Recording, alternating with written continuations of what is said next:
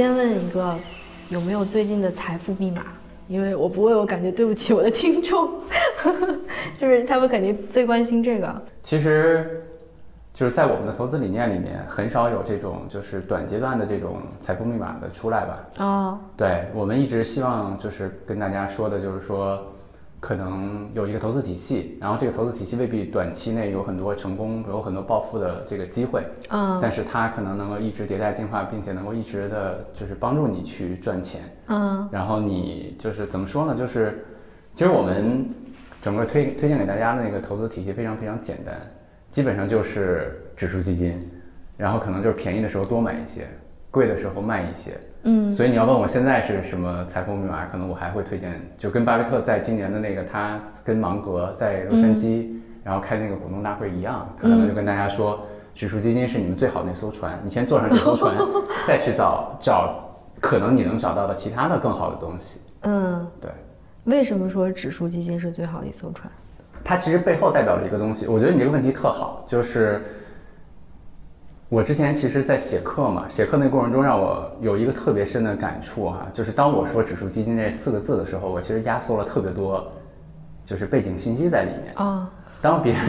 真的真的，当别人读到这个指数基金这四个字的时候，他可能有各种理解。嗯嗯你比如说，他会理解说这个到底是 A 股的指数还是美还是、对吧？美国的指数是标普五百还是沪深三百？嗯，我的理解就是一种被动的投资策略。对，嗯你看你你的理解是被动投资策略，然后还有人就是说，你看那个梦岩说指数基金，他可能推荐我们现在炒一波传媒。对，其实我刚才那个语境里面的指数，其实指的是这种能够代表一个国家的经济的这种宽基的指数。哦，对，其实就是就还是如果还是拿刚才的那个角度去说，就巴菲特说，他说你要坐在指数基金这个船里面，它其实背后的含义是说，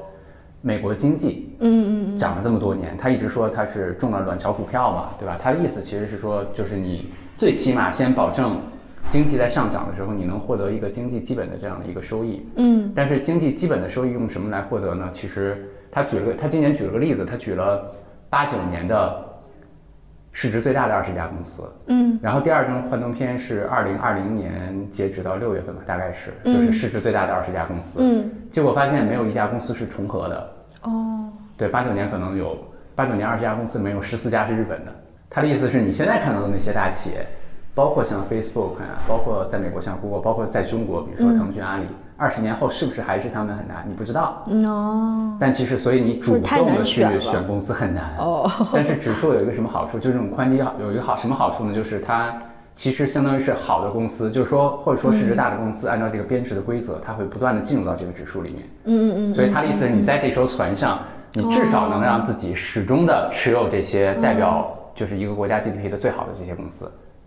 OK，对，其实它是这个含义。刚才其实我说的也是这个含义。那你是看好中国经济吗？我其实挺看好的，我觉得可能疫情之后就确实会更看好一些吧。所以我们要坐上祖国的这艘大船，是吗？对，哦哎，真的是这样。就是我我前两天我们一个就是我们一个同学，就是我的一个合作伙伴吧，呃，不是不是一个合作伙伴，一个朋友，然后是就我们的一个伙伴，然后他是我的大学时候的朋友，就一直到现在，他跟我他是我们的 CTO 嘛，是我合伙人，我们一直在做这事儿。我们那天聊天的时候，他就说到一个特别有意思的事儿，我在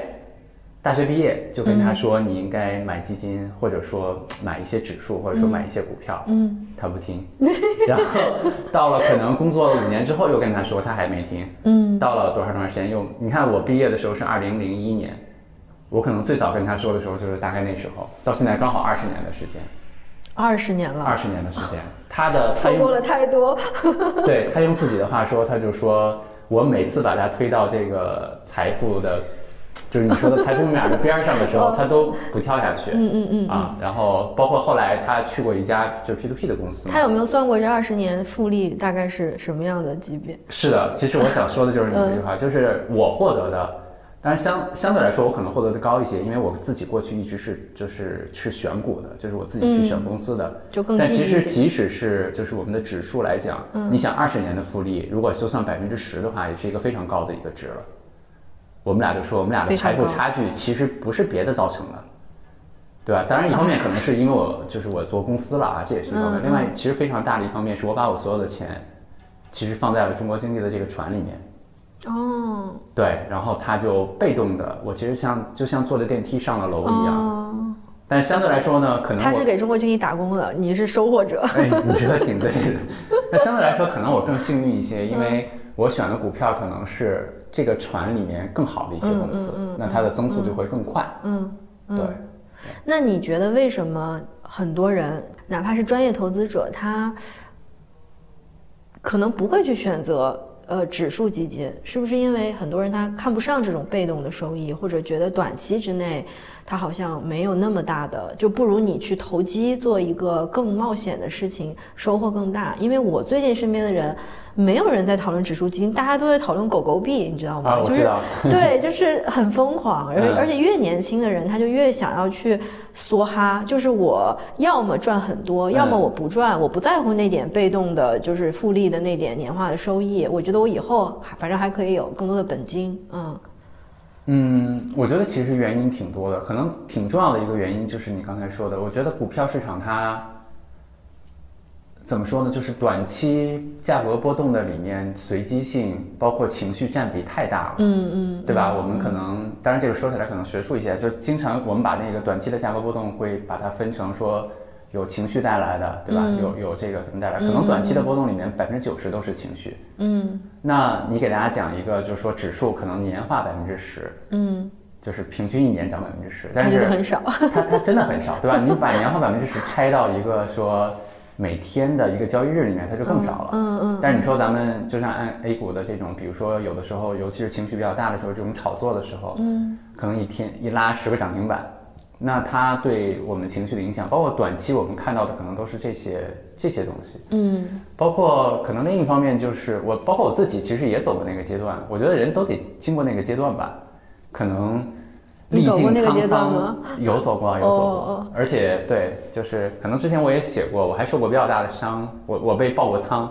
你是用了杠杆吗？对，我用了杠杆。做期货吗？呃，不是做过做期货，其实是在港股啊，是是用杠杆做多，呃，做多，对，呃，对对做多，然后那个是二零应该是二零一一年还是二零一二年？二零一二年吧，欧债危机的那一年。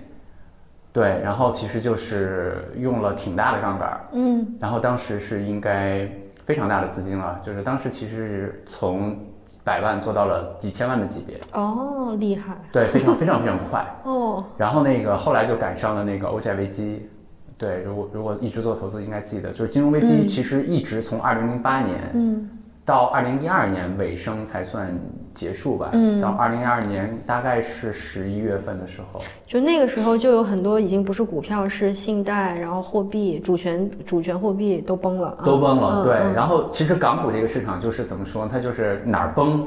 它都会受影响。哦，对对，对吧？就特别特别有意思。然后当时其实就是有一有一波特别特别快的下跌。嗯，因为我当时的杠杆比较高嘛，然后其实就基本上就。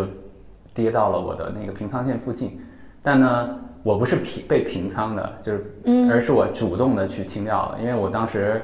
算了，每天我记得我基本上开盘的时候都在算我的担保比例是多少，我的这个保证金还有多少。怕被平仓吗？我怕怕肯定是怕被平仓嘛，但是有一天实在是崩，就是觉得不行了，就是点了那个，当时还是用电脑操作嘛，点了那个鼠标，然后清掉了。嗯，对，然后更残酷的是什么？是。又涨回去了，我清掉了一个月吧，嗯，然后那个股票就超过了之前的最高点。哎呀天哪！对，就是那个其实给我的冲击还是挺大，因为当时其实你就二零一二年的我其实已经理解了你，你可能说就那些道理你懂了，对吧？就是可能短期波动是情绪啊，长期是经济啊，这些道理你都懂，但是你还是就像你刚才说，我可能就像现在大家去看狗狗币一样，或者说怎么样，就是还是觉得。我赚到一定程度，我再价值投资嘛，啊，对吧？我觉得人经常这样嘛。先赌一把。对，我我当时我记得特别有意思。你看几百万到千万这个门槛的时候，当时就觉得到千万我就不用杠杆了。哎，过了千万了吧？那可能五千万我就不用杠杆了。嗯。等到五千万的时候，你就说，哎，到一个亿的时候再不用杠杆，就你你总会总会对。后来我就觉得，其实他总会把你推到一个最终的那个，就是就是就是可能总就是怎么说呢？杠杆。就是被平仓的那个时候去，嗯嗯，对，然后当反正当时是挺痛苦的，因为当时觉得那个那么多钱嘛，一下子都没了，然后就觉得可能这辈子都很难赚到那么多钱了。离亿万富翁太远了，是吗？嗯，对，是的，是的，对，嗯，但是如果我反过来说，因为我认识，嗯，另外的一种人，比如说哈，他在比特币的前几年，然后他攒到了一百个币，嗯然后那个时候也是千万级，然后他就出于你这种就是谨慎或者我能识别风险，然后他觉得比特币这东西也不是说就证明了多么靠谱，然后就开始减持开始卖。那到下一波再涨起来的时候呢，他又非常的后悔，他又觉得我可能太保守、太谨慎了，我不够有信仰。就是你刚才的这种，嗯、去冒险，然后发现自己太冒险了，和我说的这种，呃，后悔自己很谨慎，这两种情绪其实是不断在交替的。然后，因为你不无法预知未来，所以只有当你在回顾历史的时候，你才能说，呃，据总结，就是我是对了还是错了。但是我就想问，就是说，这两个有没有绝对的对错？还有就是，嗯、怎么去真的去，就是释怀？我觉得，我觉得这是个很好的问题吧，就是，嗯，我觉得投投资最终它肯定靠的是信仰。我为什么这么说呢？是这句话又又有歧义啊。我说的信仰是指，你比如说，咱们即使刚才说说，呃，大多数人适合坐在指数基金这这条船上，嗯它其实也是个信仰。其实你信仰的是现代的经济的这种制度，嗯，对吧？你信仰的是是就是资本的这种结构，嗯你信仰的是嗯可能是中国经济，嗯所以你坐在这条船上。嗯就像比如说，我经常，尤其是最近几年嘛，最近几年 all in 几个公司的朋友特别多。你比如说 all in 什么腾讯的嗯，all in 美团的，对吧、嗯 a l l in 小米的，就就赚了，其实赚了挺多钱的。嗯你说他是不是信仰呢？也是信仰。啊、我是觉得说他没有什么太大的矛盾，但是得给自己加以保护。嗯所谓的加以保护，就是你至少别让你崩掉。你比如说杠杆儿做空，我觉得这种东西其实是很不好的东西，它其实是和时间是可能是做对的，啊，对吧？做空就不说了，你可能杠杆也是一样，就是它可能因为你在即使是比特币也好，说腾讯也好，在在在长期上涨的过程中，它可能有比较大的波动嘛。嗯。你只要保护你自己，不要在这个比较大的波动的时候被、嗯。被出局，嗯。那我觉得我一直觉得就几种被出局的方式嘛，一种就是你不得不用钱了，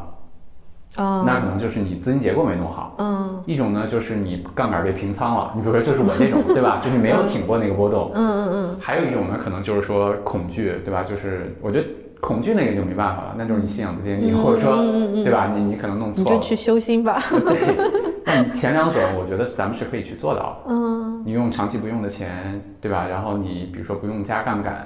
然后其实你只要保证你的这个钱一直能够待在里面，其实就还好。嗯，嗯，所以你现在，比如说真实的来说，你现在看到狗狗币，现在比如朋友圈的讨论什么的，你是什么样的心情呢？你站在外面看的时候，呃，你可能不知道我跟比特币的故事，就是嗯我我我忘了，可能是两三周前吧，我写过一篇，就是我自己写周报嘛，每周我写过一篇周报，当时我翻了一下我的投资笔记，因为我会写投资笔记，即使现在我也会写。嗯然后大概是我具体记不清了，是二零一一年的时候吧。我当时写的就是，当时比特币的总市值是多少来着？反正我记得是错过了二十万倍还是多少？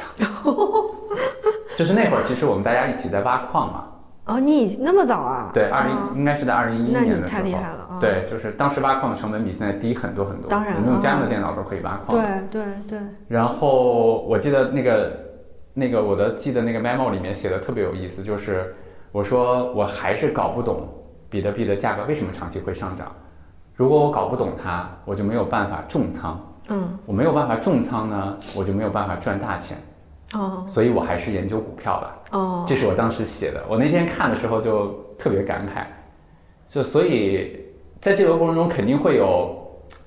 挺多的心理的波澜的。嗯，那你觉得你对股票是，就是与比特币相比，你是真的懂吗？然后你能够知道并且相信它的价值？嗯，我觉得是。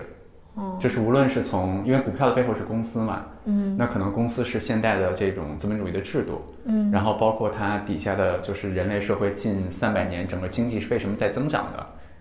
可能我去希望我去搞懂一个东西，把自己的钱能够放进去，我需要去理解到，就是我认为啊是挺深的程度，嗯我才会去做这件事儿。嗯，对，那你是从从什么时候你觉得，呃，你有资格去教别人投资？就是因为我觉得市场上这么多人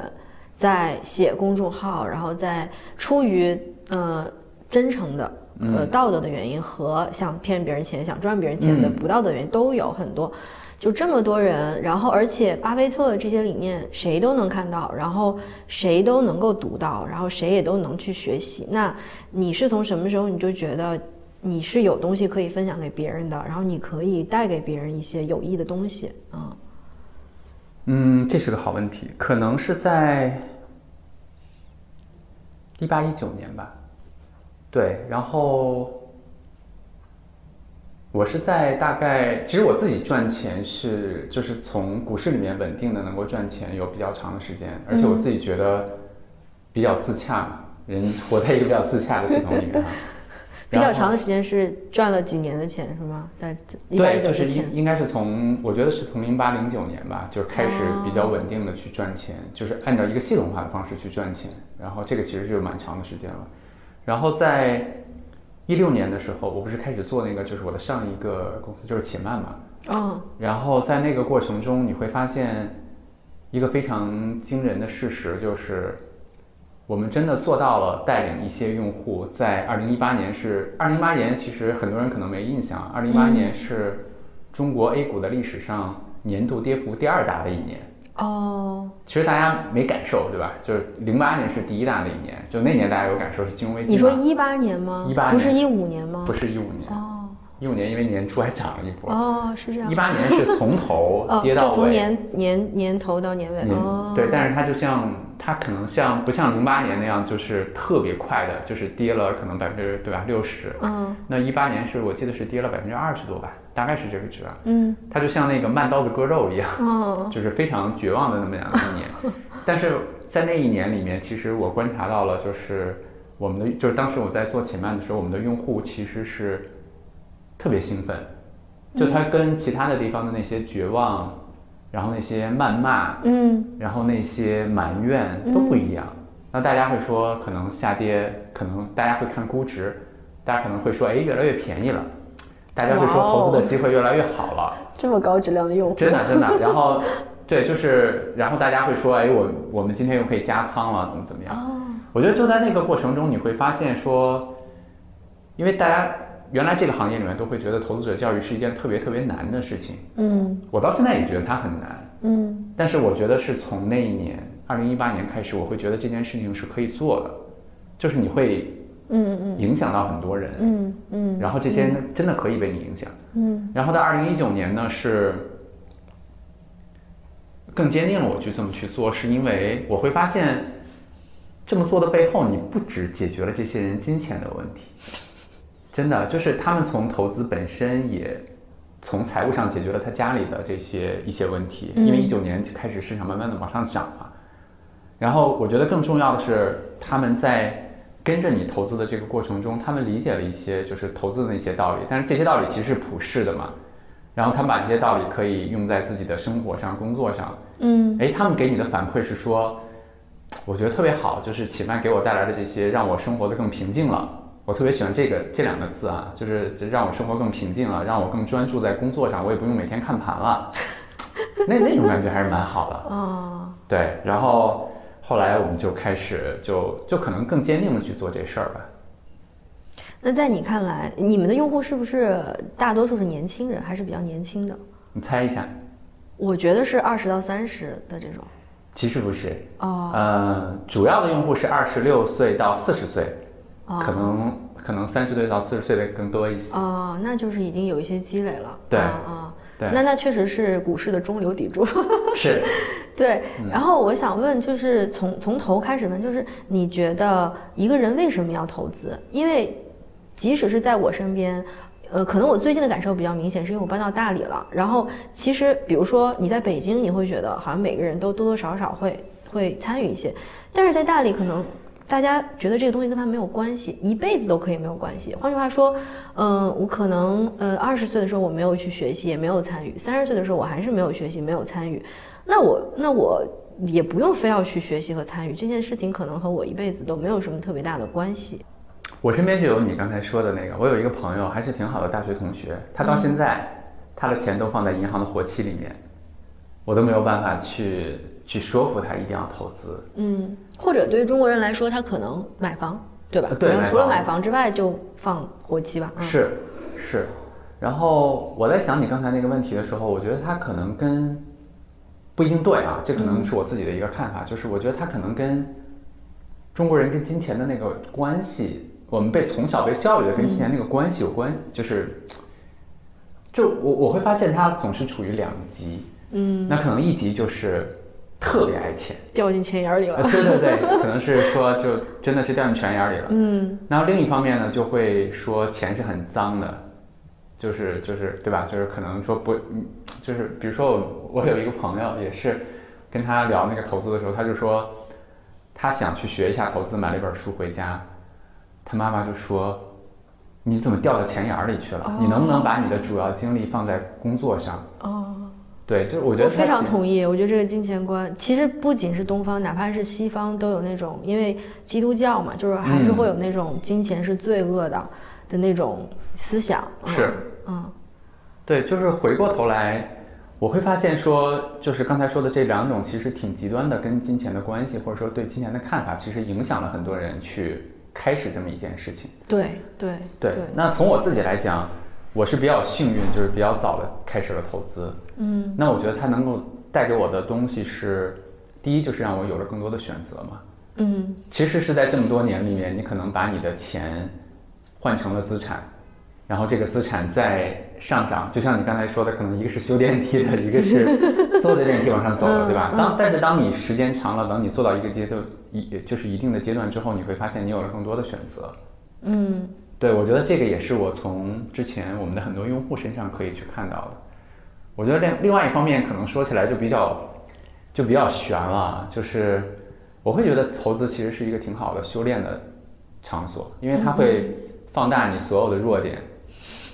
对，然后市场又像一个无处不在的机器，它有各种各样的信号会去暴露你所有的这些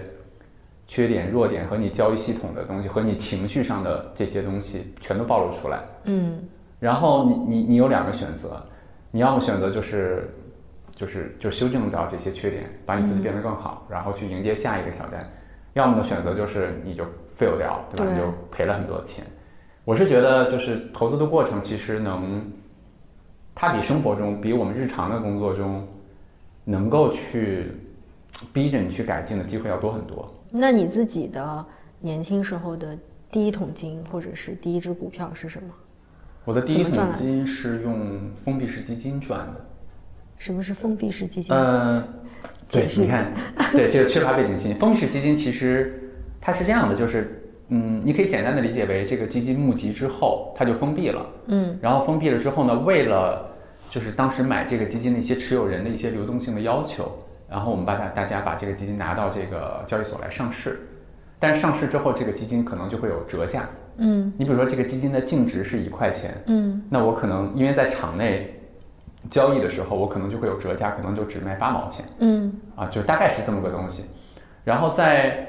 我觉得这这也是我自己到现在为止，我认为我最懂的一项投资。哦我现在你让我再去研究某个公司，我都不觉得我能懂到这种程度。为什么呢？就是其实当时这些封闭式基金，尤其是我买多只的话，你可以理解为我买的就是指数，嗯就是我买了很多指数。嗯但是这些指数还有一个好的地方是在于说，就像我刚才说的，它是有折价的。嗯而且我当时为什么说是第一桶金呢？就是你可能想象不到，我们当时能够用五毛钱买到净值一块钱的东西，哦就是这个基金净值是一块，我们在场内用股票去，就是股票系统去买的时候是五毛去买到的。哦也就是说，本来我买的时候大盘就是低估的，就是一块本来相对来说这个大盘的价值它就是低估的，可能应该是一块二。嗯那那这个基金只有一块，它的本来就是折价。嗯但是我在场内又用五毛钱去买到了这一块钱的东西，那最终我获得的其实是可能是五毛涨到一块五，就是类似的那些东西，在当时这是一个小众资产类别吗？其实不算小众，而且你你会觉得特别有意思。当时为什么在我记得是在零五年、零六年吧，当时主要持有封封闭式基金的其实是保险公司。哦对，这对保险公司来讲是非常好的资产，因为他们有很多人懂。但是其实就是在某些情况下，即使是这些机构，它也有非常大的抛售压力。哦当时为什么这个封闭式基金能够有这么百分之五十的折价，就是因为嗯保险公司集中的这样的一个抛售。哦，我们是抓住了那些机会，其实买到了很多。嗯嗯嗯对我为什么举这个例子呢？就是当你真的懂的时候，它下跌的时候，你会觉得机会来了，疯狂地买就真的是疯狂的买。嗯我就觉得我现在没有任何一家公司说它下跌个百分之五十，我觉得我特别懂它，啊，我敢去对吧？all in 我所有的资产，我都觉得很难是吗？啊，没有，然后那个那这个操作当时大概赚了多少钱？大概赚了十倍吧，一两年，哦所以就是大概是几十万赚到了几百万，哦，对，就那时候你多越上了一？个台阶吧。呃，零八零九年那是三十，对。然后我就我记得其实蛮清楚的，就是当时其实是就是不只是把自己的所有的现金投入了，嗯，当时还卖了房。你这么牛啊！对，当时是哦因为就觉得机会很好嘛，哇你真的懂的话，你就会敢就是敢去做这样的这样的事情。那当时这个懂是从何而来的？是你之前的什么样的积累，让你在机会到的时候真的能抓住它？啊，这是个好问题，因为我我的第一个创业其实也是跟基金相关的，就是做我们当时是零七年做了一个网站叫财帮子，啊，对，然后财帮子，我们当时竞争对手是天天基金网，啊，就是大概和它是同期的。我们当时有很多数据要处理，嗯要去收集所有的开放式基金和封闭式基金的数据，嗯然后当你处理到这些数据的时候，你每天就和它打交道，你每天要收集所有的风机的净值，然后和它场内的一个价格。当时可能价格是每天都有，但是净值是每周五才有。这样的话，你每天要去用一些算法去判断它预测它的折价率会是一个什么样的情况。哦对，包括这个过程中，你会发现，哎，为什么会有这种定价出现？哦你就会很感兴趣研究。而且我记得当时，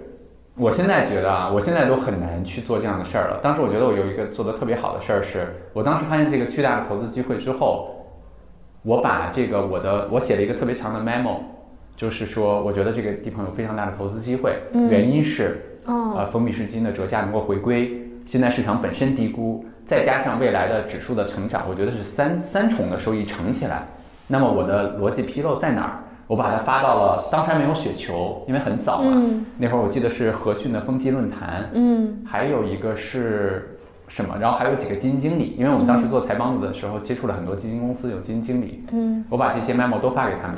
后来我发现，就是他们都觉得很好，而且他们提出的问题我自己都有答案。哦，就是没有漏洞。没有漏洞。你看嗯，我在我记得我在一八年一月份的时候看那个 principle，就是 Dalio 的那个原则的时候，嗯他就说你要把你的想法去找比你厉害的人去做压力测试。哦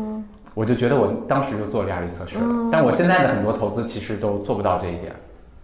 第一，我自己都没那么懂；第二，我也没有说去找，比如说，就像你刚才说，比如说 Tesla 的例子，嗯假设我投投它，我可能现在我投一个公司，我也说没有说真的找业内特别懂这个公司的人去问问他，我有哪些地方做的不好啊？是嗯，对。所以还是让我想到，就是说市场上那么多的投资机会，好像和自己有关的，其实只是其中的很小的一部分。是但是你只要抓住一可能一两个和你有关系的就可以了，是，而不是天天看着市场上就是错过了这个，错过了那个，然后去跟风。嗯我觉得你说的特别对，就是其实你看刚才我说的那个例子，它就是如果咱们从世俗的从钱的角度去说的话，嗯它其实帮助一个人从可能几十万到几百万的一个台阶就跃上去了，嗯而且其实是蛮稳的去去迈上去的，就是确定性很高的迈上去的吧。嗯啊、它就是一些机会，然后你很懂，你抓住它了，你可能就就迈上去了。嗯。所以如果说现在一个年轻人他想要呃开始入门投资的话，你会推荐他从哪儿开始学习和买什么？我的建议其实是说，先上这个船，嗯嗯对，就是你至少先把中国经济的这个增长是这个大概中国经济增长这样的一个收益你先拿到。那可能比如说我们未来的 GDP，我我前两天我们看我们二零三五年的一个远景规划嘛，按照那个规划来讲，就相当于是国家给我们的 OKR，真的，国家给我们 OKR 承诺了。其实是 GDP 是一个百分之四点五的这样的一个增长。嗯那如果我们加上通胀，嗯然后包括我们的上市公司，其实是经济里面相对来说更优质的一些公司，那你就可以推出来，你持有指数，就大概能够获得一个年化百分之六到七，嗯或者七到八这样的一个收益，就是未来嗯十五年。我觉得你先得把这部分拿到，嗯那然后在这个基础上，你可以再做得更好一点。比如说，如果说好的，你能找到好的基金经理，对吧？你你比如说你这个人比较善于识人，嗯然后你可能能够找到很好的主动型基金经理，他能够帮你挑到这个比指数里面更好的一些公司，能够获得更好的增长，那可能就能比刚才说的百分之七再多一些，可能百分之十、百分之十二。嗯那还有一种情况呢，比如说我在这个百分之七的基础上，我还是用指数基金，嗯但是中国股市波动是比较大嘛？嗯，我们在它便宜的时候多买一些，啊然后在它出现那种，比如说像啊零七年啊，像一五年贵的时候卖掉一些，那你又能优化这个收益率，你可能能从百分之七提高到百分之十、嗯。百分之十一。嗯。那还有方式呢，就是我们自己去挑股票，百分之七可能是一个保守情况下我们说的就是指数的收益嘛，嗯。指数代表了所有的公司嘛。那我认为我能挑到未来十五年里面可能比指数更好的一些公司，对吧？我看好某个方向，或者我特别看好某些公司，嗯那么我相对分散的去持有这些公司。嗯当你研究的足够深的时候，如果他们也真的跑得很好的时候，那你就又获得了可能比刚才百分之七更多的一些收益。嗯那在这个基础上还不满足，那可以再去学一些其他的金融工具，比如说，我之前的就是两次，其实用比较大的金融工具去赚钱，一个是风机，另外一个是啊、就是二零一五年的一个叫分级 A 的这样的一种一个金融品种嘛，它其实这个就不展开了，就是它其实也是一种金融工具。嗯。我的意思是，未来的这样的东西其实还会有很多，嗯嗯嗯肯定会有，但是你可以去，就是随着自己的能力圈慢慢的去扩大，然后去掌握这些东西，然后在刚才的收益基础上一点点去增加。我觉得这是一个比较好的方式。嗯，那在这儿我有一个问题，就是，呃，除了我看好中国经济这个大的趋势之外，还有一个就是在不同的时代，我感觉，呃，其实一些资产它也有它的这个阶段，资本市场它也有它的阶段。比方说，呃，房子这件事情，可能就是我们的父母那一代，他们能抓住最好的机会。是，但是现在很多年轻人他还是惯性思维，就是他还是觉得可能房子是他最好的选择，就是他愿意去付出杠杆，甚至就贷款嘛，然后我愿意把我所有的钱放在房子里面。那在这儿是不是就其实也可以跳出来有一个资产类别观念的转变？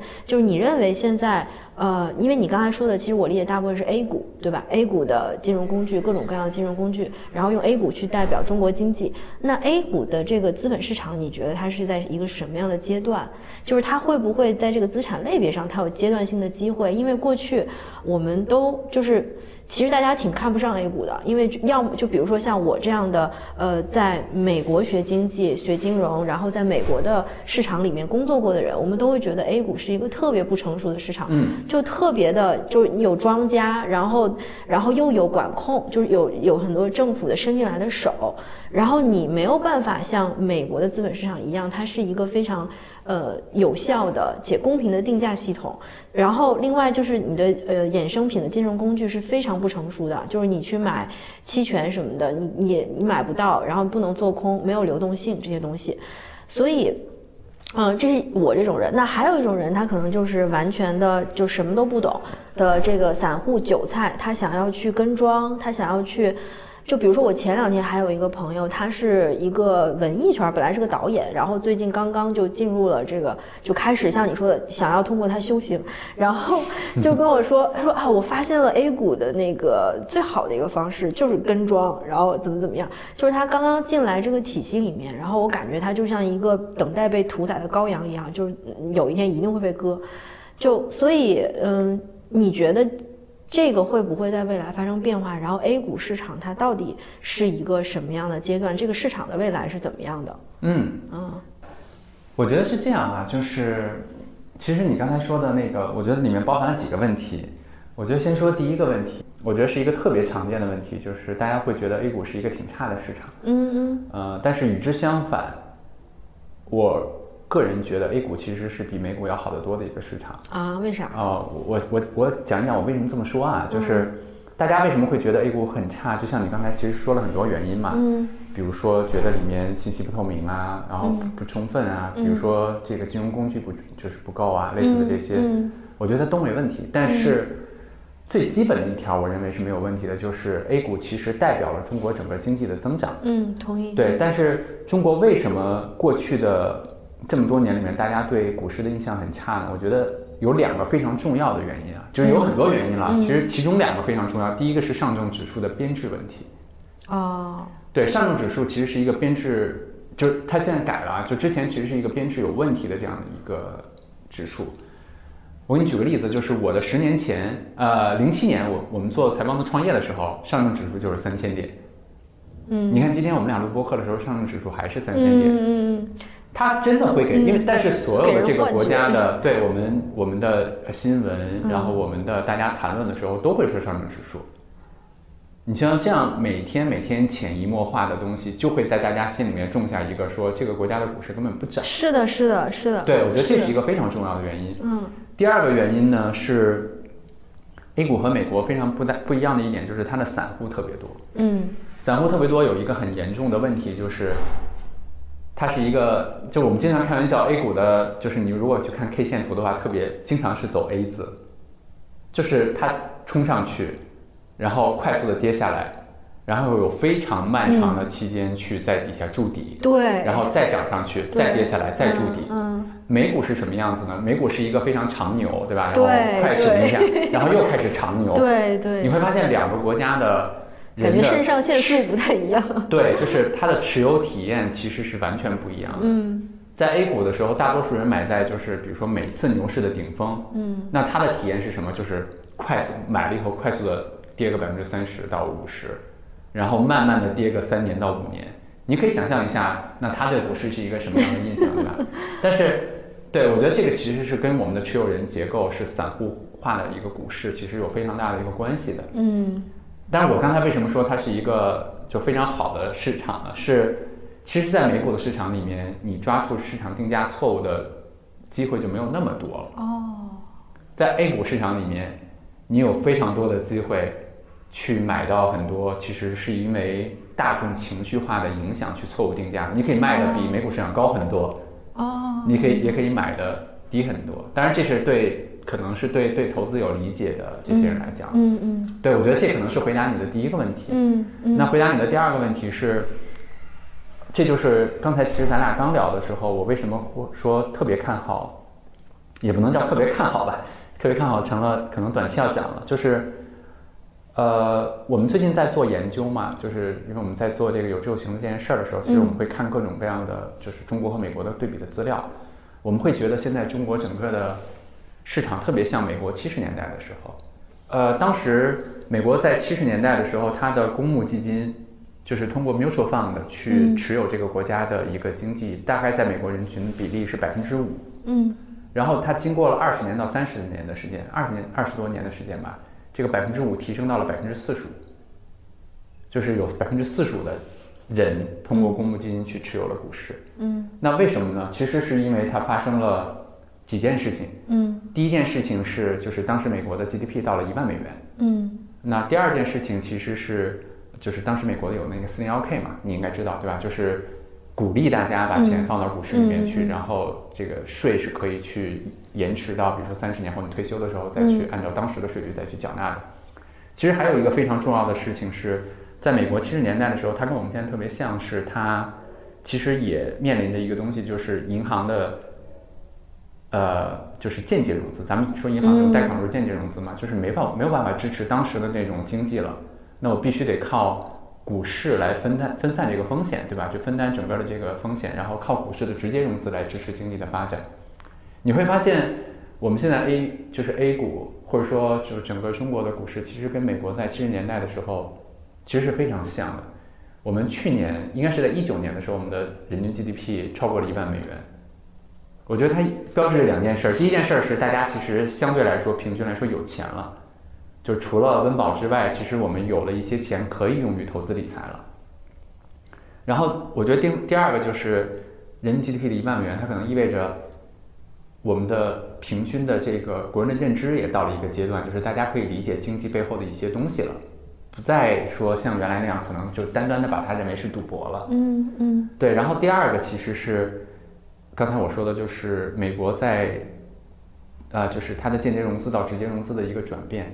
你会发现我们现在是一样的。我们现在做科创板，包括中国的经济，现在如果要从我们原来的房地产、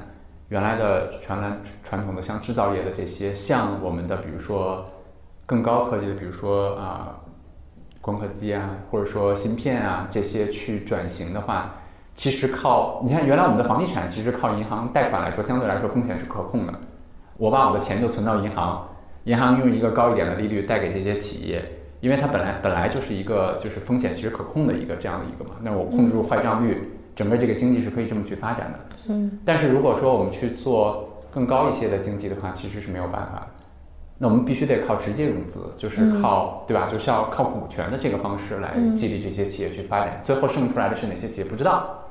那在这种情况下，其实未来的股市一定会有一个比较大的一个发展。嗯还有呢，其实就是跟美国一样的四零幺 K 了。这个其实我们也是在有吗？有啊有啊，其实我觉得大家应该挺快就会能够看到的这样的东西，就是也会鼓励大家其实会把一部分钱放到股市里面去，然后它的税收可能是在就是你退休的时候再去节税。如果我的预测不错的话，这三件事情的同时发生，会让我们跟美国在七十年代发生的事情一样，我们但是有一个区别嗯，你说有一个区别就是。这个，因为我们其实不是一个完全自由开放的资本市场，它不是这个无形的手，然后大家去在里面去定价。嗯，那大家会有一种错觉，就是说，如果国家不想让它涨，它就不会涨；国家想让它涨，它就会涨。就是这个，你觉得是一个真的是错觉，还是说它是一个要我们要在 A 股市场里考虑的因素？嗯，我觉得他看他看你从哪个角度去看，就是嗯。你比如说，我觉得确实会存在一些这样的情况，就是因为我们的政府其实会对股民更加呵护一些。比如说，尤其是哦经过像一五年那样的就是股灾之后，嗯可能会觉得泡沫过大的话，嗯。会伤害到很多嗯。就是散户投资者啊这样一些，所以可能会采用一些非市场化的手段去短期的去做一些调控。嗯但我觉得它不是根本问题，啊根本问题是什么？根本问题是这个国家的你的指数里面，或者说你的能够投的这些公司，是不是代表了你国家整个 GDP 的一个主要部分？嗯你比如说，如果我你持有的这个指数里面的主营收入占了 GDP 的百分之六十到七十，我觉得它就是代表，基本上就代表 GDP 了。嗯那你的国家的最终的你的回到的问题就是你的 GDP 是不是一直在增长？嗯如果是的话，你的这些持有公司的营收就一直在增长，嗯它的盈利就一直在增长，嗯那它最终这个盈利就会反映到这个价格上来。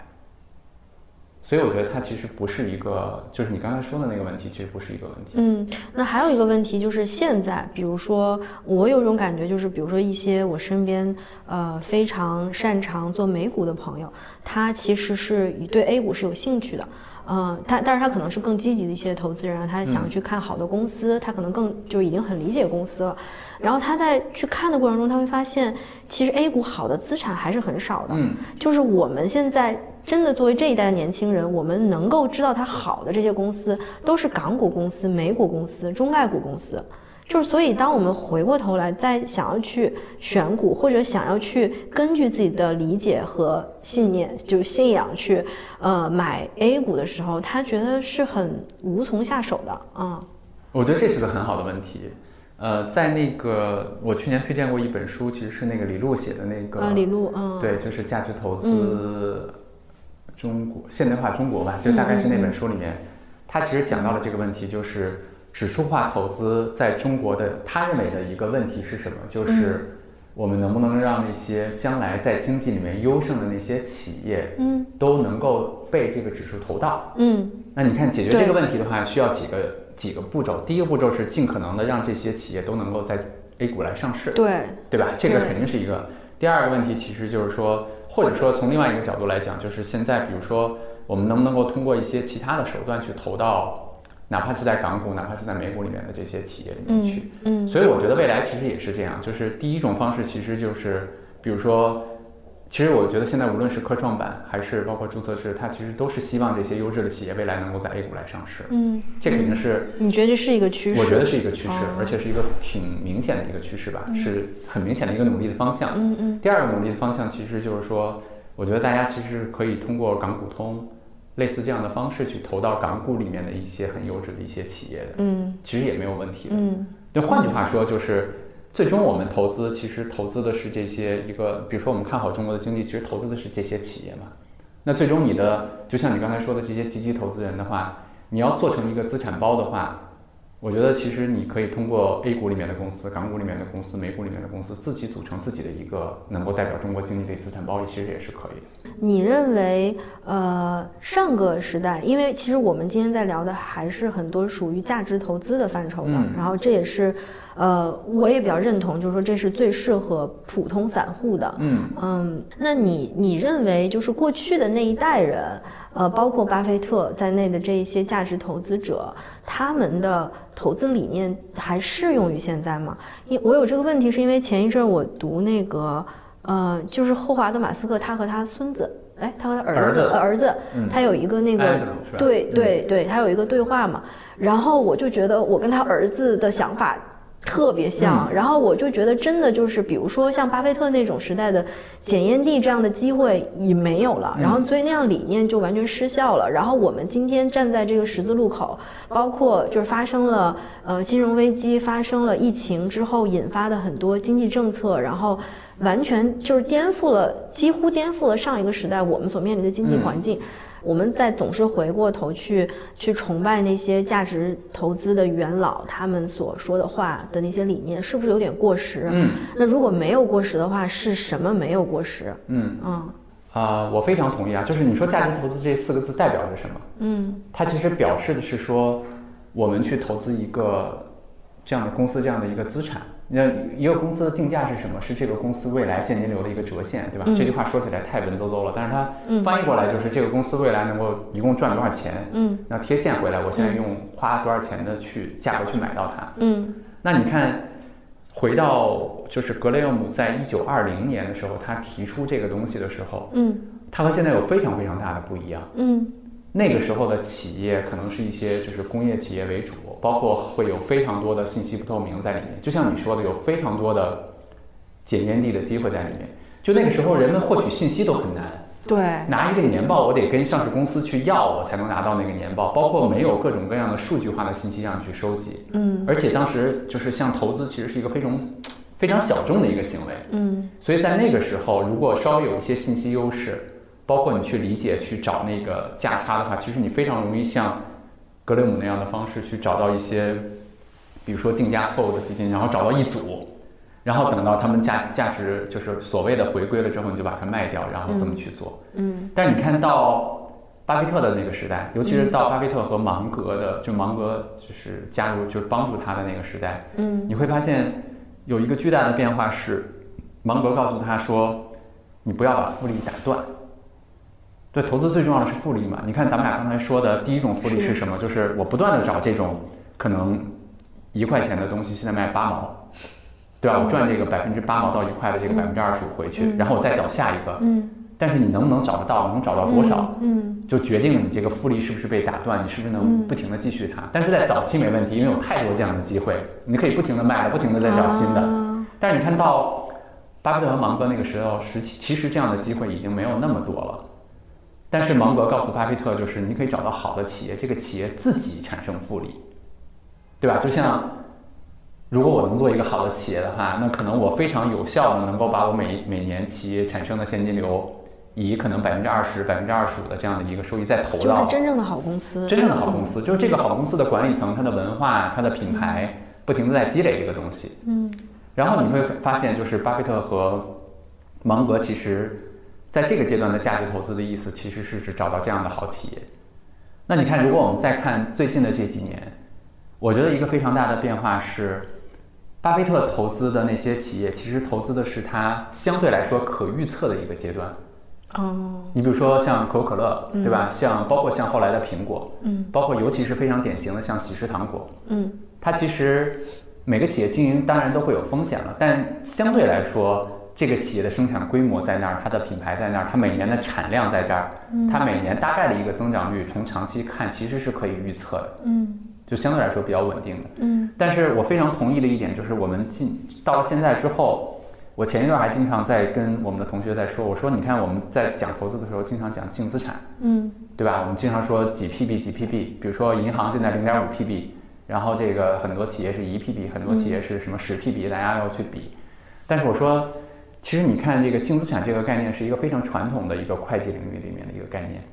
但是现在新经济公司里面很多有价值的东西已经不在这个分类里面了。对呀，我们看那个净资产的时候，其实，在早的时候，大家为什么分析净资产，是因为净资产能够产生现金流。但是现在的问题，你看很多新经济的公司，包括有宙行来说，这个公司的净资产主要是现金，但这个公司真正的未来产生现金流的是它的用户、嗯它的员工，嗯对吧？它的企业文化，然后它的品牌，嗯，这些东西都不在现金，都不在净资产里。所以巴菲特就是不是就看不懂这些科技公司？这话我不敢说。对不起，对不起。没没事儿，就是，但是我确实会觉得说，如果回到价值投资的本质上来讲，我们应该找的是那些能够产生现金流的那些有价值的东西，它究竟是什么？嗯我觉得这些东西不在传统会计意义上的那个净资产里面了。所以这也是我非常认同，就是上次霍华德和那个他的儿子叫安德鲁吧，大概是他俩聊天的时候，那个安德鲁说的，就是我觉得他有说的有一个观点我非常认同，就是像 Tesla，包括像很多现在的这些企业，它其实定价曲线更大了。是的，嗯，就不像原来，我原来为什么说巴菲特投资是，对，巴菲特原来投资的时候是一个可预测的区间就是他，你比如说投资喜事啊，投资什么，就是嗯。它是一个线性的东西。我觉得现现在的很多企业是一个非线性的东西，是的，是的，你有可能估错了，它的下限很低，但它的上限是很有可能你根本想象不无到限的，嗯，对吧？嗯是是无限的，是是非常大的。对，那所以在这个阶段呢，就对主动型的，就是你你刚才定义里面的积极性的这种投资人来讲，我觉得非常困难的就是我们怎么找到这些可能能够产生非常大现金流的这些东西在哪儿？所以我理解你的意思，就是说，其实价值投资的这个理念还是成立的，只不过难的是我们难以再去计算这个价值本身了。对，或者说，比如说刚才我咱们说了三个阶段嘛，嗯。格雷姆的阶段，然后巴菲特芒格的阶段，包括像现在的阶段，嗯。我觉得可能需要的能力圈和需要的咱们去计算的东西是不一样的。嗯嗯嗯嗯，但是你看，为什么就回过头来对对普通人来讲，指数基金就是一个非常好的选择呢？是，嗯你看像 Tesla 这样的公司，最终它会跑到标普五百指数里面去。嗯，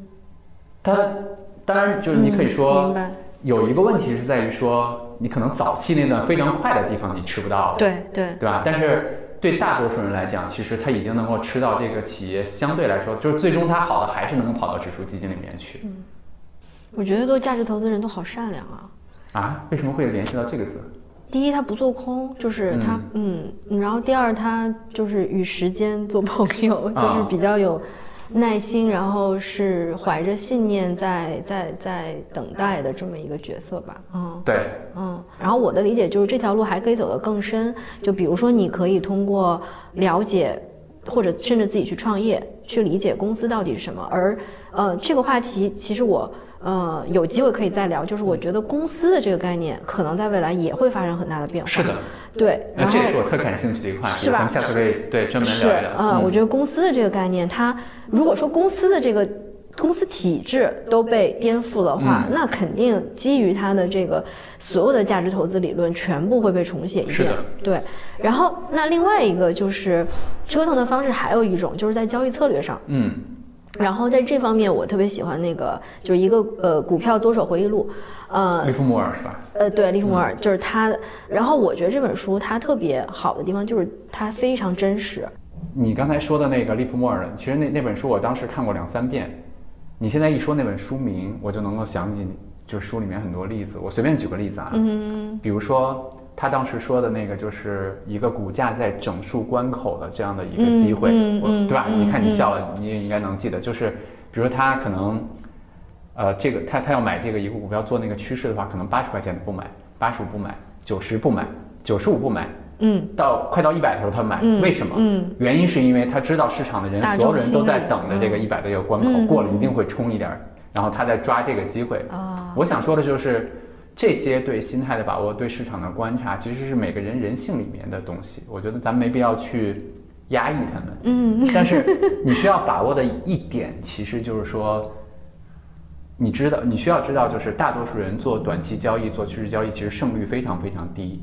我们去满足自己的手瘾，包括去尝试，一点问题都没有。但是不要给它过大的仓位。就比如说，我们可能百分之八十的资产在船在船上，啊，对吧？可能自己留个自己可能百分之五到百分之十这样的东西，让自己去看一看。一方面呢，可能满足手瘾，那长期下来，发现自己不是这块料。就像我妈妈，我我我前两天写的，就帮我妈去管钱。我妈可能是从零一年吧，呃，就反反正老股民嘛，大概十年，嗯可能最终把五十万成功炒到了三十万，大概是类似这个样子。对，我觉得这个过程其实肯定每个人都都可以有，然后有这么一个自己去试一试，我觉得蛮好的。一方面可能看自己就是不是这块料，然后去发泄一下自己的那些情绪；另外一方面也可能通过这个古博桑发现，哎，自己真的是金融奇才，哎呦妈呀，对吧？那那你将来就下船，就从指数基金这条船上下去，然后自己去做好。对。哦，那有没有什么交易策略是你推荐的？你觉得其实蛮适合 A 股指数啊这些？啊，我觉得其实比较简单的，其实就是，其实像你刚才说的，就是定投，然后在这个基础上加一些，就是便宜的时候多投一些，嗯。然后再加一些，其实就是每年做一下再平衡，嗯。不一定是每年啊，嗯。比如说是你可以是，比如说你里面有股有债，嗯。然后可以在年末的时候，或者说在价格，就是比如说在这个比例偏离比较大的时候，嗯。卖出一部分涨得比较高的，卖买入那个买入就是涨得比较慢的那一些，其实嗯满足一个手瘾，嗯嗯。对。你看你，你多次提到一个概念，就是其实 它是我们炒股或者做任何投资的一个最简单的道理，就是你赚钱就是低买高卖嘛。对你在一个资产低的时候买，高的时候卖掉。但实际上，大多数散户他的做法是相反的，就是他会高的时候他会想要想要去追高，然后或者看到别人他想想去追高，然后低的时候他会恐惧，他会抛掉。嗯，那这里面其实有一个问题，就包括我们刚才所讨论的所有的价值投资也好，或者交易策略也好，我们都假定它其实是大概能够知道这个资产的价格价值，然后。然后推算出它的价格的，但实际上在操作中，我觉得最难的就是他不知道什么时候是便宜，什么时候贵，嗯，因为它因为不是所有的，尤其是我们刚才讨论过，就是现代的这些公司，科技公司，你没有办法去估算出它到底是一个什么样的估值。你特斯拉五百的时候，六六百的时候，七百的时候，你都觉得怎么那么夸张？但是你也不能说它就是高估了，对。那，呃，在这样的一个环境里面，包括我们最近几年经历的，呃，金融危机，然后疫情，然后各国的货币政策在变化，然后钱的这个概念都在变化。对，就是，然后那在这个过程中，大的宏观的环境在变，这些公司也在变。那我们其实是不知道一个资产它究竟什么时候算是便宜，什么时候算是贵，那我们就没有办法做到，就是我们所想象的那么的智慧和云淡风轻的，就是哦，越便宜我就疯狂的买，然后高了我觉得高估了我就卖掉，我觉得现在市场很疯狂。就我觉得我们其实是处在一个更无知也更无助的一个环境里面的，那我们还怎么去就估计它的这个价值呢？嗯，三个字，哦，简单的回答三个字，其哦。实就是回答的可能跟没回答一样，就是 其实是能力圈。你看跟没回答一样吧？但是，我以为你要说不知道，这已经很好了。啊，没有没有，我为什么说能力圈呢？就是你要说一个个股的话，嗯我们真的很难去知道它的具体的价值是多少。嗯你包括我做这家公司，比如说有志有行，现在它的估值，我们是有一个估值的，对吧？因为我们在融资嘛。嗯但你说这家公司的内在价值多少，我就一定能够算得准吗？或者说怎么样吗？其实很难。对呀、那你说我们去看一个，就像你刚才说 Tesla，包括腾讯，包括阿里，包括美团，包括中国平安，包括格力电器，嗯你说一个企业究竟值多少钱？嗯我觉得我们非常难去看懂它，或者说真的去搞懂它。那回到下一步，就是如果你搞不懂一个个体公司的话，你可不可以去搞懂一个股市的一个估值？嗯嗯嗯我觉得这就是变成了一个简化了可能一个数量级的一个问题了。呃，我给你举个例子啊，就是我们在原来炒股的时候，其实大家有一个古谚啊，就是谚语的谚啊，其实就是说，你知道这个，当时真有人那么做，就是你知道这个现在市场凉热，你可能就去数那个券商门口的自行车，哦，对吧？他就是说，因为那会儿其实大家都去券商的那个交易大厅嘛，就是在很早的时候，你会发现那个自行车多的时候，就说明股市比较热了。嗯那自行车比较少的时候，说明股市就是比较冷清。嗯那其实大家就会觉得，哦，那自行车多的时候，就说明它比较贵了；那自行车少的时候，就说明它比较便宜了，对吧？这是一种。那回到我们现在来说，呃，其实我觉得一个非常方便的方式，其实是什么？就是第一，公司我们很难去，大部分人很难去给一个个体的公司去做一个准确的估值，嗯，我觉得这是非常难的。明白。第二个原则是，对于指数来讲，嗯我们其实粗略的可以去看到情绪在里面的影响。比如说，就像我们去其实是做，比如说我们去给一个指数去做估值的时候，去怎么去做呢？是嗯我们把这个，比如说沪深三百的指数，嗯它在过去的八到十年里面，它曾经到过的 PB 的最高位，它曾经到过的 PB 的最低位，嗯它分成比如说八个也好，十个也好这样的一个温带。嗯然后你会发现说，每次的顶部可能都是到了，这个数据不准啊，就是需要去再看一下，可能到了四 PB 或者五 PB 左右。嗯那可能每次的底部呢都到了，比如说一点二 PB 左右，那这就是一个相对来说可量的一个空间，因为对于一个公司来讲很难这么去说，但是对于一个国家的经济来讲，它长期往上走的时候，影响整个指数变化的更多的是情绪的影响。嗯而不是说咱们的估值体系里面其他的因素的一些影响，嗯，这就相对来说可量了，对吧？哦那这是第二个原则，嗯你还可以加第三个原则。第三个原则是什么呢？就是大部分时候，其实这个市场的定价是公允的。这就是你看有这三个原则，你会明白巴菲特为什么去那么说。就是说，对大多数人来讲，你也别择时，就是大部分时候你就把自己的钱扔到这艘船上就行了，因为你很难去，尤其是像美国那样的市场，它最近几年一直在整个估值区间的上沿儿在在在运行嘛。嗯嗯其实你很难去，它不像中国市场的波动这么大，所以其实你很难去判断它究竟是贵了还是便宜了。那你更重要的是让自己去在这个船上去享受美国整个经济的这样的一个增长，或者说印钱的一个增长，对吧？那你回到中国来讲，我觉得我们在大部分时候其实，啊、可以让自己的钱在这个船上，在少部分的时候，其实可以判断这个市场是不是过热了或者过冷了。你比如说零八年就过冷了，零八年底，比如说一八年底也是过冷了。你比如说像零七年、像一五年，明显是非常非常贵的时候。那在这些时候，你就可以有采用一些，比如说多投一些，或者说把你的钱全都从资产换成货币，再等一下，类似这样的操作。你过去十年不是说让你收益最多，而是说你自己觉得学到最多，或者你最喜欢的你的投资决策是什么？其实我最喜欢的可能还是刚才说的，一个是封闭式基金的那一次，非常早。你后来还在持续操作吗？没有了，因为那个哦品种后来慢慢就没有了。对啊，就没有机会了，没有机会了。然后第二个是就是一五年的分级 A 的那一次。嗯。啊、为什么这两次的就我很喜欢，是因为真的是太懂了。啊，就那种感觉真的不一样，那种确信，对那种感觉是说就是我感觉它挺像那种你要攻打一个地方，然后你把几路兵马派出去，然后你都特别确信，你坐在那儿喝茶，你就感觉这个城就攻下来了那种感觉。我觉得这个其实是那种笃定和那种懂到那种程度，是我在研究公司的时候下手的时候其实挺难的，啊，我觉得这是两次，然后另外的几次是我可能不太方便说具体的公司名字啊，嗯因为嗯。对怕避免别人那，因为有一些公司我现在还在持有，我觉得另外比较喜欢的是我持有的一些公司，它其实涨了大概可能这个十年间，我持有的最长的公司可能是十多年，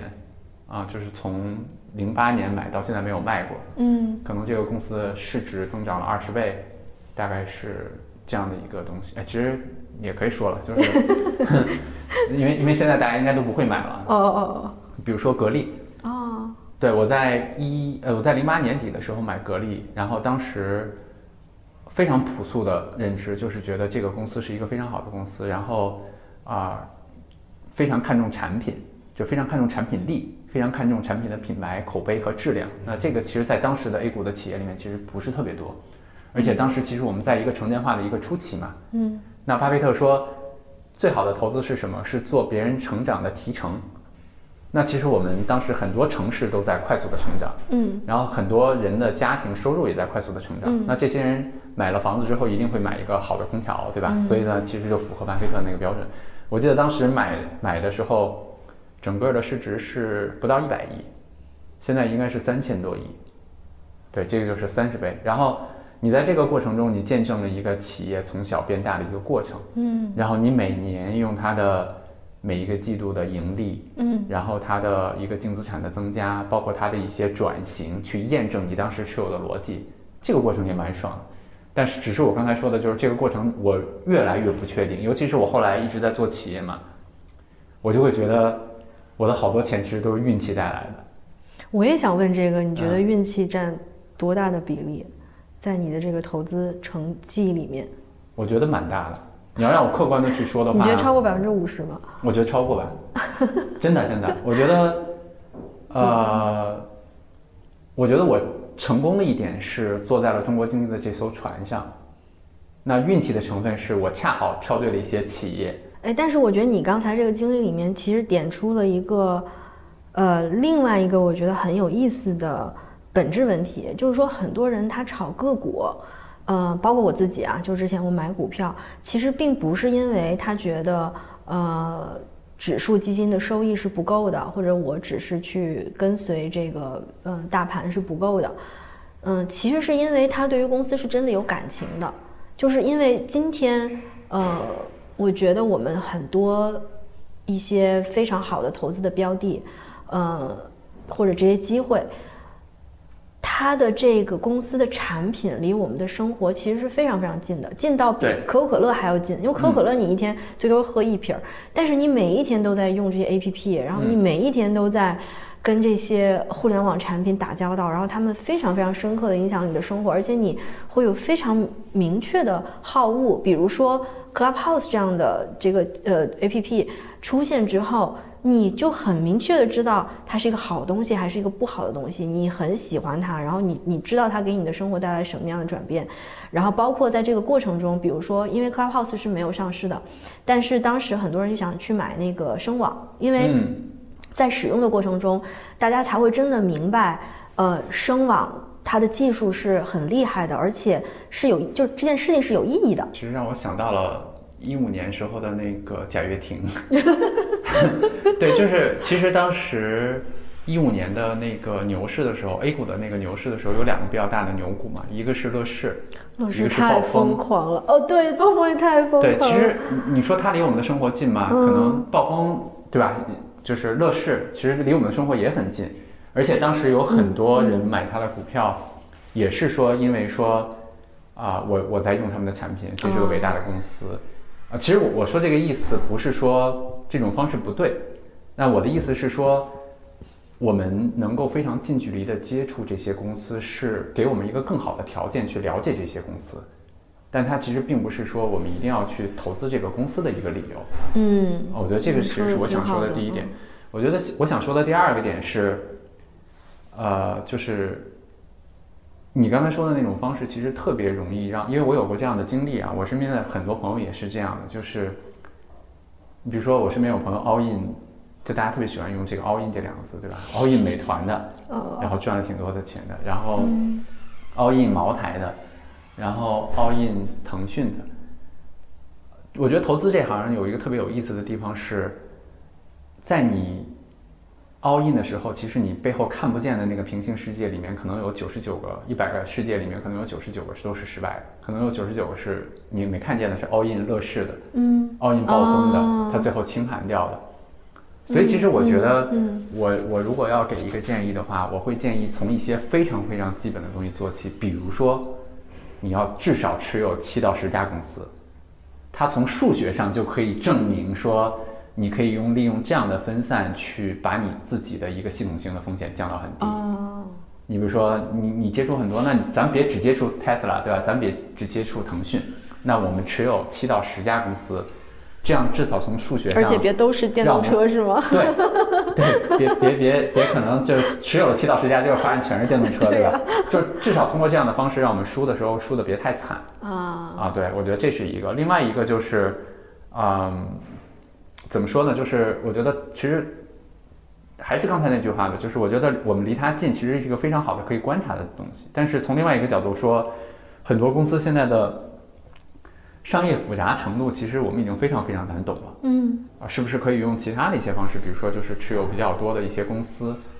去掩盖掉这方面的风险？嗯然后在持有的过程中，你可能再去对它的商业感兴趣，再去用这样的过程中再去了解一些更多的信息，嗯我觉得可能会好一点。嗯但我确实会，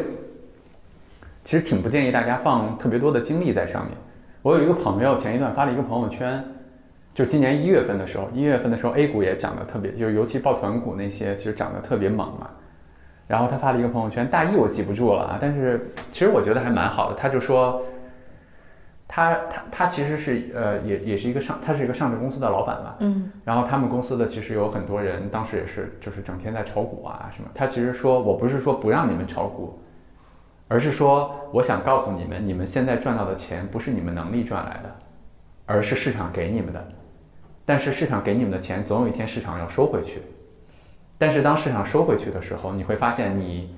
投入到泡沫里面的那些时间已经没有了。哎，我觉得其实还写的蛮好的。这里面就有一个，我觉得你也提到的这个东西，让我想到了有一个心理，就是这次不一样这个心理，因为你所说的这个市场给你的会拿回去，嗯是我们对于过去的一个总结。但是真的，我觉得真的我很惊讶于人性，因为我在就当下的这几个月，我在和一些专业投资者去聊天的时候，他们真的会去，嗯，有的人会觉得这次就是不一样，因为嗯我们确实在面临着人类历史上的最魔性的一个，就是印钞的这样的一个阶段。嗯然后，呃，基于类似这样的一些宏观的货币的理念，他们会觉得我们有可能就是处在一个不会停止的盛宴之中，就这一轮是不会有一天突然就崩掉的。嗯，我非常坚定，就是每次都一样。呃，对，就是而且每次我们会用不同的叙事去解读它。可能这次是你刚才说的那个那个那种叙事的方式啊，嗯那可能 last time，比如说零七年可能是那样的叙事方式，可能零零年科网泡沫的时候是那样的方式。嗯我会觉得这次不一样背后，我会觉得它其实就是两个字，就是人性。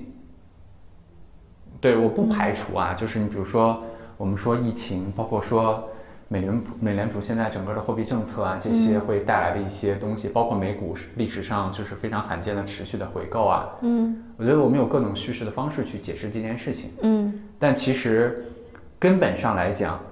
投资或者说定价这个东西，根本就是群体在主观世界里面对一个客观世界的一个反应，然后大家去交易的这个东西。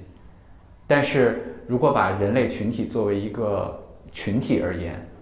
它的人性里面的这些东西是不变的。我觉得这些东西是这次不一样这五个字背后最根本的东西，就是贪婪和恐惧。那现在无就是再怎么解释，我认为它就是一个贪婪的一个周期，嗯，它总有它 end 的时候。但是没有人知道是什么时候。是的，是的，这个没错。嗯，所以我们很幸福，我们在 A 股还有可减的资产可以减嘛。哎，但是 A 股同样面临这个问题，就是说你所说的这个趋势，嗯，我觉得很多人都是有这个嗯信心的，但是不知道这个时间。所以，比如说你现在推荐一个人去买指数基金，那如果说未来的两年、三年，就 A 股还是在这样的一个嗯，反正不会有特别大的涨幅吧，嗯这样的一个区间里面，呃，那那怎么办？就是其实还好，就是只要我们拉长一些时间，就是三年到五年，嗯 A 股相对来说，你看咱们刚才说，它现在处于一个历史上比较便宜的，相对来说比较便宜的区间嘛。那首先你保证了你可能情绪的因素，或者说大众这个人性导致它在非理性下跌的这个区间至少降低了。嗯那你在未来的三到五年里面，可能你能获得的至少是一个整个经济的一个增长。嗯我给你举个例子啊，就是我在二零一七年九月份的时候，就是那天反正就不知道哪根脑子里面哪根筋，我就决定要写一个我的投资实证。我之之前其实不写文字的，哦。对我在那天开始决定要写这个东西，然后当时是一个市场中估到偏高估的一个阶段，上证指数也是三千五百点，现在也是三千五百点。你看现在经过了大概快四年的时间，三年半的时间，嗯。我现在的整个的这个资产包，它的年化收益率是百分之十二。它是从就是整个 A 股从一个中估到高估，到了一个偏中估偏低估的一个状态。也就是说，哦其实我没有赚到市场情绪的钱。哦，但其实，在这个过程中，你会发现，我还是获得了百分之十一到十二的这样的一个收益。这个收益来自于哪？其实来自于我刚才说的，基本上很大一部分来自于整个国家和企业经济的增长。嗯所以，嗯这个是可能说我们刚才说的，你做投资可以拿到的最基本的东西。那我现在觉得，我现在在这个阶段，我能拿到最基本的东西已经够我的预期了。大多数人都觉得不够。对，那这就是个问题了，那就可能就是，呃，就是怎么说呢？就是我们办公室的那个墙那句话了，就是究竟幸福是什么？那可能降低预期，对吧？或者说怎么怎么样，类似的这些，对。所以你建议我们去看一个资产或者看未来的时候，我们是一个什多长时间的一个视野？我觉得至少五年吧，五年以上。我我会觉得就是，现在科技的发达，其实让大家更容易去面对这些诱惑。嗯啊、不过是我现在其实也越来越理解了，就是包括有志有行在做的事情，包括我自己也非常理解的，就是他始终能够帮到的其实是一少部分人。你会发现特别有意思的一件事情，就是不管经济怎么发展，不管这个市场的交易手段变成什么样子，嗯不管我们大家是用什么样的方式去 trade，最后你会发现，最终市场里面就是百分之十的人能够赚到钱。嗯后来我我你说你能让更多的人去赚到钱吗？他可能也确实挺难的，因为我觉得可能最后背后还是在那两个字，就是最终投资是一个。我我我我在写那个课的时候，其实最终的一门课就是最后的一节课，我引用了一个格雷厄姆在一九二零年时候说的话。我觉得我们放在二零二零年，就是整整一百年后，嗯你会发现那句话一点错都没有。他说，投资不是在一个和别人的游戏里面去打败别人，他是在一个和自己的游戏自己的游戏里面去控制自己的游戏。那有知有行的，就我们刚才聊的这么多都是知的层面，这个行是你会鼓励他去怎么样去行动？就除了我入场上传买基金，然后呢还可以做什么？就行是在行什么？呃，我觉得行肯定第一方面其实是买了。嗯啊，对，我觉得这也是我自己的一个蛮大的转变，就是我觉得大家不用等到一个特完美的时机，啊说学到什么程度再去，我觉得真的没或者是市场给了你一个什么机会，你再去。嗯、对，嗯。因为其实很多时候就是你学的那些东西，你没有真实的操作体验的话，你是不可能去了解那些书上在讲什么的，嗯。对吧？就像刚才咱俩聊的那些东西，嗯。我觉得这是行的第一方面。嗯。第二方面是，我觉得有些事儿其实可以推荐给大家可以去做，比如说我自己坚持很久的写投资笔记啊，啊、我觉得这件事情对我还是蛮有帮助的。就是你是因为有人看呀，他们写了，哦，不是？我我的投资笔记不是我 public 出来的那个。哦，我现在周报可能都都写的跟投资的关系都没有那么大了。我我只投资笔记是原来我做投资的比较多的时候，尤其是主动性投资比较多的时候，每一个操作，包括对公司的研究，你都会写下来。哦，很多时候，当你写下来的时候，你那个交易欲望都没有了嚯，啊，就会会有这种情哦况。OK，对，还有一种呢，就是其实我蛮建议记账的。我当时在一七年做那个实盘，我当时说做一个五百万的实盘嘛，然后可能现到现在可能是七百多万，然后年化百分之十一到十二。那个还是那个还是影响了挺多人的，我记得就是很多人从那个时候开始就是 follow 你，然后挺喜欢的。嗯是，就是它其实不是一个倒推的，不是说一个就是说我可能拿了一万，你看现在经常有，哎，我很少榨着别人，算了，不用 不用这个例子。我的意思其实是说，啊、投资不是一个我们花了一万块钱买了一只股票，它赚了三倍，它不是这样的一个游戏，嗯它是一个我有多少钱，啊，我能够放到市场里面多少钱，我现在放多少钱，未来放多少钱，我总共在这个未来十年里面，我能够把我的资产变成一个什么样？它是这样的一个游戏。嗯对嗯，这些人有跟着你一起操作的吗？有啊，哦，蛮多的。有，因为这个这个实盘当时是我在且慢的时候做的嘛，嗯嗯嗯，原因是因为我用且慢的那些策略去带着大家去投资，所以大家其实获得的收益率可能只比我高。哦嗯，因为他们有可能买的比我更低一些。哦，嗯，还在继续吗？这个是吗？还在继续啊。哦，对，就是现在还可以有人，就是今今天上车跟着你嗯继续炒。你觉得你对钱，因为你离钱很近嘛，你觉得你对他会心存感激吗？就不是说你赚了多少钱，而是说他带你去见到你自己，然后见到这个世界的这个过程。会，嗯我觉得第一方面就是，我觉得他给了我安定感和选择权。嗯对，就他让我，呃，可以更笃定的去做自己想做的事儿吧。嗯我觉得大家可能很多时候很焦虑，是来源于对未来啊，对很多事情的不确定。嗯，我问这个问题是因为，就我觉得现在的社会环境里，嗯、还是很两极分化。就是我们要么就是有一些人他在非常直接的去追逐金钱，有一些人在看着这些追逐金钱的人在评判。然后这个评判的过程就是就是有点儿很有点儿丧，然后他会觉得，啊，因为你有钱，所以你可以怎么怎么，就好像就是他跟钱有仇，然后就是然后他也会去仇富，然后他会觉得嗯因为你有钱，你才能说这样的话，但是我没钱，我也不可能赚到你这么多钱。然后那比如说现在在北京买套房太遥远了，所以他可能会去缩回到自己的那个社畜的那个壳儿里面，他会觉得那反正这件事情。跟我没有关系，我还不如去做一个安全的 judge 别人追逐金钱的人，然后我嗯跟金钱就是没有什么关系。就我们很少对他有这种感激的心态，然后我们很少去正视，我们其实是要和金钱这件事情打一辈子交道的，嗯，就是你不可能真的去摆脱它。我其实经常会收到这样的留言，嗯其实蛮冒犯的留言，比如说，啊，就是类似你说的你挺有钱啊，类似的这些。但其实你公正的说，或者说就是我去晒出来的这个实盘的钱，是中国的整个的收入结构里面，就比我有钱的人其实多的是，对吧？或者说怎么怎么样？包括你看我在做公司的过程中，其实更有类似的诱惑，嗯或者说比较。比如说，我可以用一种其他的方式，可能稍微违背我一点内心或者初心的方式，把有志有行的估值做得更大，嗯嗯，或者说快点去做收入。比如说我们写那个课，嗯我和小雨写的课，嗯我非常有信心。如果我们这个课去放到各种课程平台，或者说我们自己收费的话，我们能有非常大的商业收入。然后我们的公司的估值是不是就能够提升？